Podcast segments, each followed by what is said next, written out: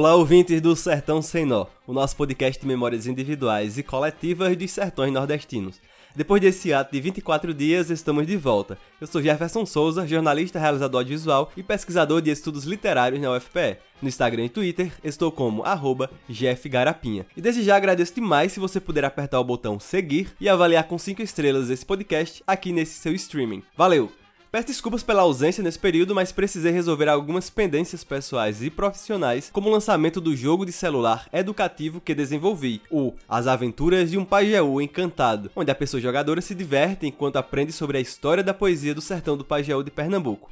Mas é isso, estou de volta e antes de já descermos direto para o episódio de hoje, não poderia deixar de agradecer a Andréia Gomes, Ana Marcato, Arthur Merlino, Cristiane Sida, Daniele Moreira e Drica Zuca, que são as pessoas que apoiam via Apoia-se esse podcast. Se quiser se tornar um apoiador fixo como elas e ele, ou realizar apoio via Pix, ou entrar no grupo gratuito do Telegram do Sertão Sem Nó, é só olhar os links que estão aqui na descrição. Mas é isso, vamos lá pro episódio de hoje, que dependendo do seu ponto de vista, pode ser interpretado como ancestralidade, racismo estrutural ou só coincidência.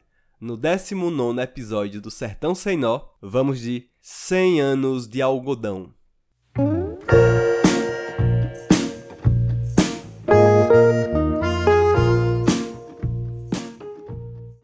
Eu falei com o jesuíta de Pariconha, no sertão de Alagoas, três semanas depois que ele voltou dos Estados Unidos, onde morou por três anos. Em suas pesquisas familiares, descobriu que o seu tataravô foi escravo em uma lavoura de algodão em Pernambuco, no chamado ciclo do algodão no Brasil, que foi do século XVIII ao século XIX. Ele fugiu para o sertão alagoense, onde casou e teve filhos. Jesuíta, homem negro, com ensino superior e estabilidade financeira, voltou a pensar no tataravô quando descobriu que o seu bisavô e avô também trabalharam com algodão, mas agora na Bahia e Mato Grosso, respectivamente. Apesar de já não ser em um período onde a escravidão era permitida por lei no Brasil, exerceram função análoga à escravidão, desenvolvendo doenças que seguiram com eles por toda a vida. O seu pai, Heriberto, nunca tinha refletido sobre essa coincidência algodoeira na família por nunca ter trabalhado com algodão. Foi pedreiro terceirizado de uma pequena empreiteira de São Paulo por anos, onde saiu de mãos abanando já que a empresa declarou falência para não pagar os direitos aos funcionários. Heriberto até poderia ter entrado na justiça, mas não teve ninguém para auxiliá-lo na época. Voltou até Pariconha e, apesar das dificuldades, criou o jesuíta de uma forma que ele pôde apenas estudar, sem precisar trabalhar. Jesuíta fez enfermagem na Universidade Federal de Alagoas, mas logo botou na cabeça que queria ir trabalhar nos Estados Unidos. Em poucos meses já estava com todos os documentos regularizados e com passagem comprada, mesmo com Heriberto pedindo todos os dias para que o seu filho desistisse daquela ideia, alegando ter pressentimentos ruins. Mas não teve conversa, Jesuíta foi. Chegando por Miami, ele pegou um ônibus para Nova Orleans, no estado da Louisiana, onde tinha deixado acertado um trabalho como auxiliar em uma obra não teve como conter o frio na barriga quando o ônibus precisou realizar um longo retorno por Alabama e Mississippi, cortando quilômetros por uma estrada arrodeada de plantações de algodão. Chegou ao seu destino e trabalhou o primeiro ano sem parar, sem folgas ou qualquer feriado. Economizando ao máximo, mandou uma notória quantidade de dinheiro para o seu pai guardar no Brasil. Mas isso fez com que um tipo de justiça tributária o investigasse já que muitos dos seus ganhos não foram registrados por parte do empregador, que tentava burlar alguns impostos. Após as investigações, a justiça condenou a empresa, Jesuíta e outros funcionários.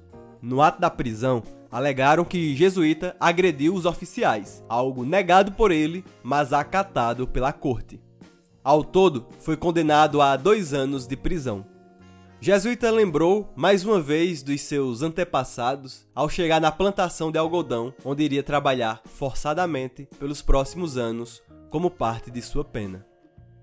Ao ser liberado, voltou ao Brasil. Ouvinte do Sertão Nó, ele me contou essa história, onde desenvolvemos juntos o roteiro deste episódio. Durante a minha pesquisa, fucei atrás do CNPJ da empresa que o pai dele trabalhou, ligando com o Juiz Brasil e outras plataformas de acesso à informação, e descobri que a tal pequena empreiteira declarou falência após perder uma causa milionária contra uma empresa que trabalhava, entre outras commodities, acredite ou não, com algodão.